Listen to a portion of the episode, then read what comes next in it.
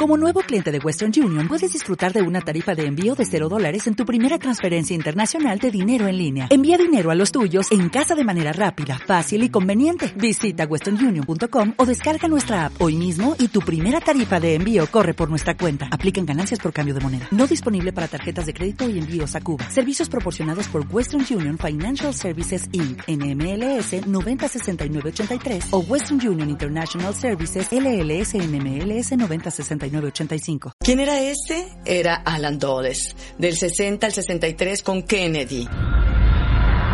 Muy bien, debes saber que Lancer ha hecho algunas preguntas sobre nuestras actividades.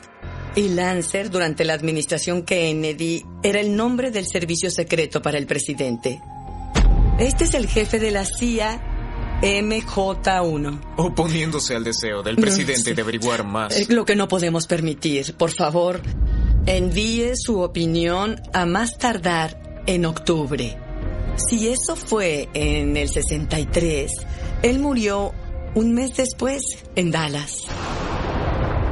Y de hecho, Bob Hood me dijo, esto está en un reporte que dice, Linda, por lo que sé, este memorando quemado es el único documento que alguien haya afirmado que podría ser la autorización para matar al presidente John F. Kennedy. Es una afirmación extraordinaria. Es ah, absolutamente fascinante y diferente a todo lo que haya oído antes. Del memorando quemado se infiere que si JFK sigue haciendo lo que hace, tal vez sea un problema. Señala varias acciones que podrían tomarse, una de las cuales, la última, implica que si Washington no accede a lo que ellos quieren hacer, deberían mojarlo. Y creo que ese es el lenguaje que los soviéticos usaban para referirse al asesinato, porque mojado se asocia con la sangre. Si los documentos del MJ-12 son de hecho auténticos, ¿acaso prueban que no solo miembros del gobierno de Estados Unidos estaban al tanto de y en contacto con seres extraterrestres, sino que también harían cualquier cosa para ocultar esta información al público? El ex abogado de Washington, D.C., Douglas Caddy, fue amigo cercano de Howard Hunt, a quien representó cuando éste se encontró en el centro del escándalo Watergate en 1972. Hunt era oficial de la CIA cuando John F. Kennedy era presidente. Caddy asegura que una noche le preguntó a Howard Hunt sobre el asesinato y recibió una impactante respuesta. La última vez que vi a Howard Hunt fue en 1975. Me llamó y me dijo que le gustaría cenar.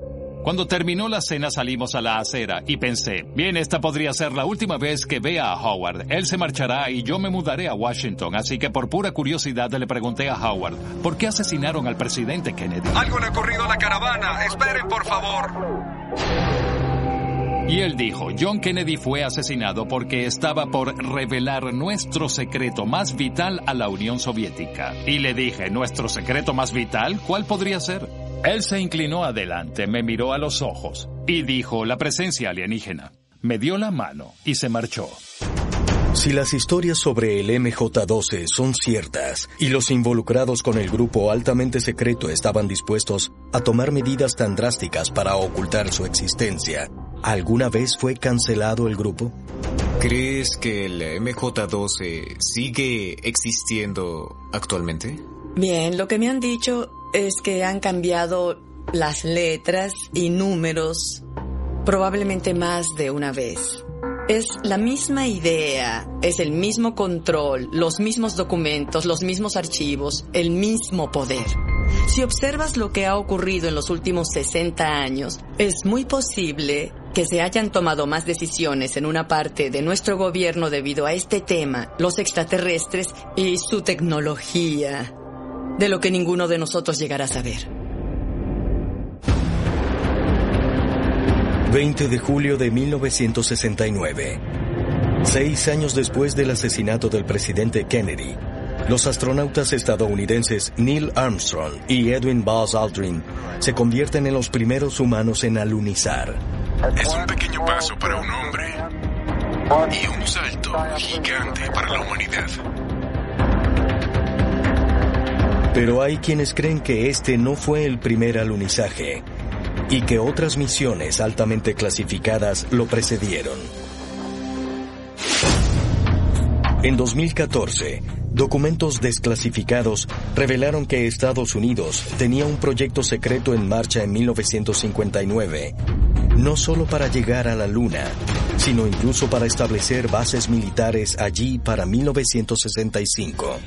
Cuando el presidente Kennedy dijo iremos a la Luna, había muchas propuestas sobre la mesa.